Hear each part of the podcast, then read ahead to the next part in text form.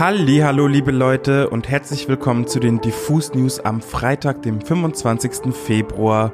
Mein Name ist Yannick und mir gegenüber sitzt die wundervolle Pia. Hallo. Hallo. Heute sprechen wir über den Casper Livestream und haben große Line-up News zum Roskilde Festival.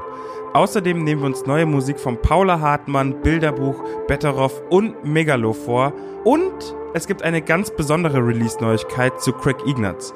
Deswegen lasst uns direkt reinstarten mit dem Roskilde Festival.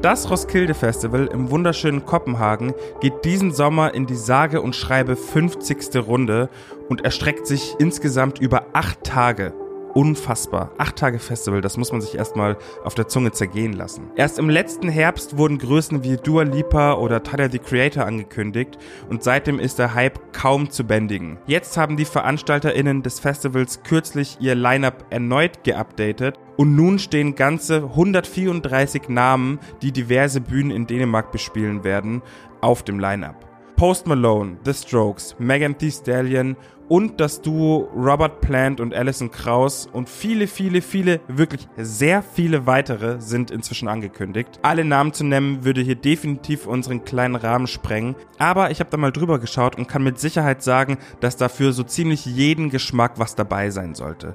Ich kann euch auf jeden Fall nur empfehlen, demnächst über einen Trip nach Kopenhagen nachzudenken und sich gegebenenfalls Tickets zu sichern. Die Stadt ist wunderschön und das Line-up klingt fast zu gut, um wahr zu sein. Deswegen checkt das auf jeden Fall mal aus. Janik, du hast es im Intro schon gesagt und ihr habt es wahrscheinlich auch alle mitbekommen. Gestern hat es die deutsche Musikszene in den Berliner Stadtteil Oberschöneweide gezogen. Dort fand nämlich der außergewöhnliche Livestream von Casper samt Publikum statt. Genauer gesagt in der Mahalla, einer riesigen leerstehenden Maschinenhalle. Riesig ist dabei übrigens nicht übertrieben, denn in dieser Halle wurden unterschiedliche Kulissen gebaut, in denen Casper gestern Abend die Songs seines neuen Albums Alles war schön und nichts tat weh in chronologischer Reihenfolge performt hat. Und wenn ich sage Kulissen, dann meine ich eigentlich Musikvideosets. Unzählige Autos, ein Panzer, ein überschwemmtes Haus, die Blumeninsel aus dem Video zum Albumopener, ein Club und ein Gruselwald hat das Team des Livestreams in dieser Halle gebaut. Und Leute, wir können euch sagen, das war nicht nur am Bildschirm beeindruckend, sondern vor allem vor Ort.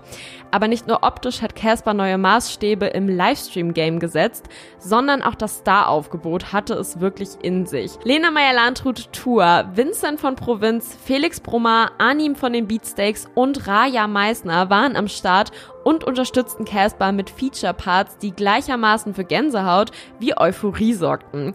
Aber es war natürlich nicht alles Friede, Freude, Eierkuchen gestern. Das muss man an der Stelle auch nochmal sagen.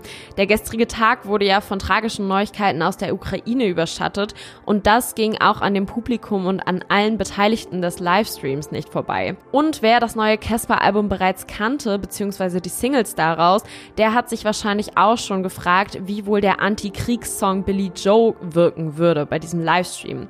Caspar konnte das eben natürlich auch nicht unkommentiert lassen und sagte im Intro des Songs, traurigerweise ist dieses Lied heute aktueller denn je.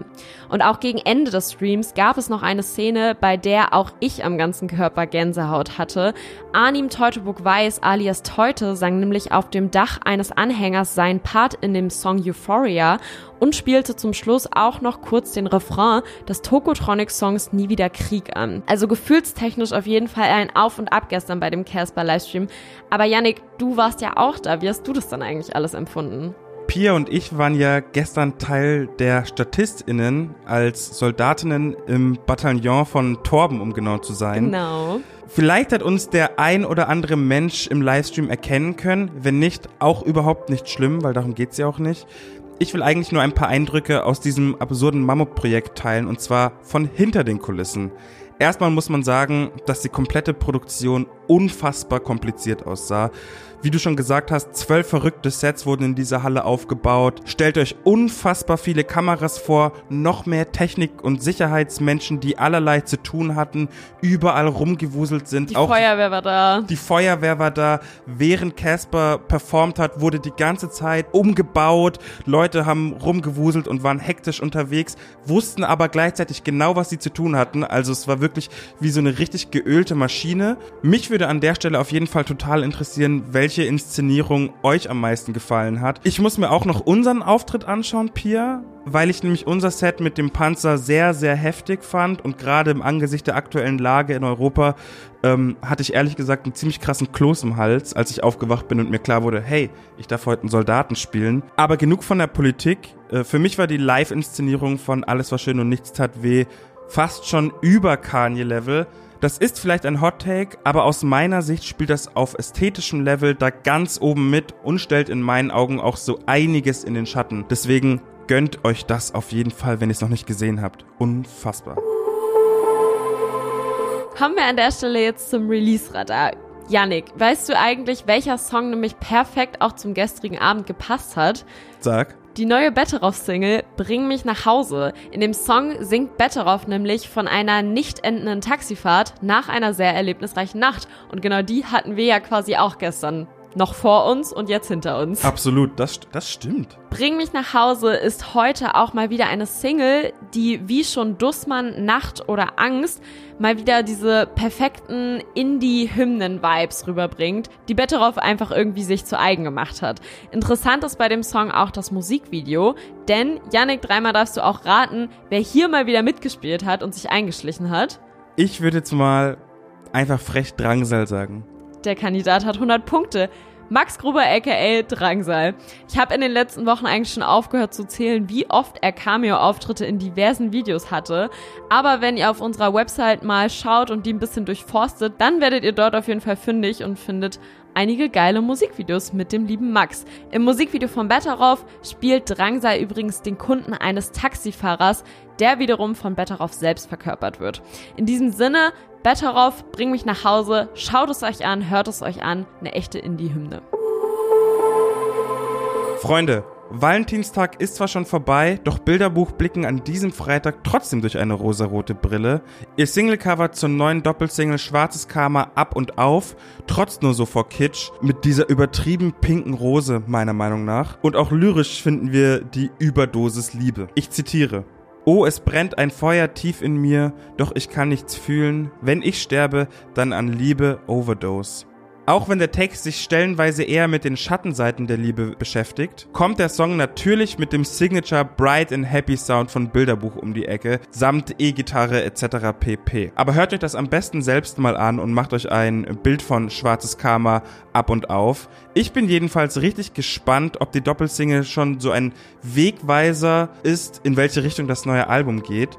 Das heißt nämlich, Gelb ist das Feld und wird am 25. März erscheinen. Ich bin sehr gespannt. Ich hoffe auch ein bisschen auf einen neuen Bilderbuch-Sound, ehrlich gesagt. Aber wir werden sehen.